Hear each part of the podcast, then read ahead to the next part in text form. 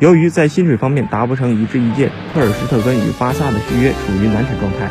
在薪水问题上，双方差距仍然非常大。特尔施特根索要一千万欧元税后年薪，据悉这是世界范围内的门将最高薪。巴萨的最新报价则是六百三十万欧元固定薪水，此外再加入奖金条款。从双方角度来看，都有各自的理由。特尔施特根认为自己是世界上最出色的门将，他希望得到与此相应的薪资待遇。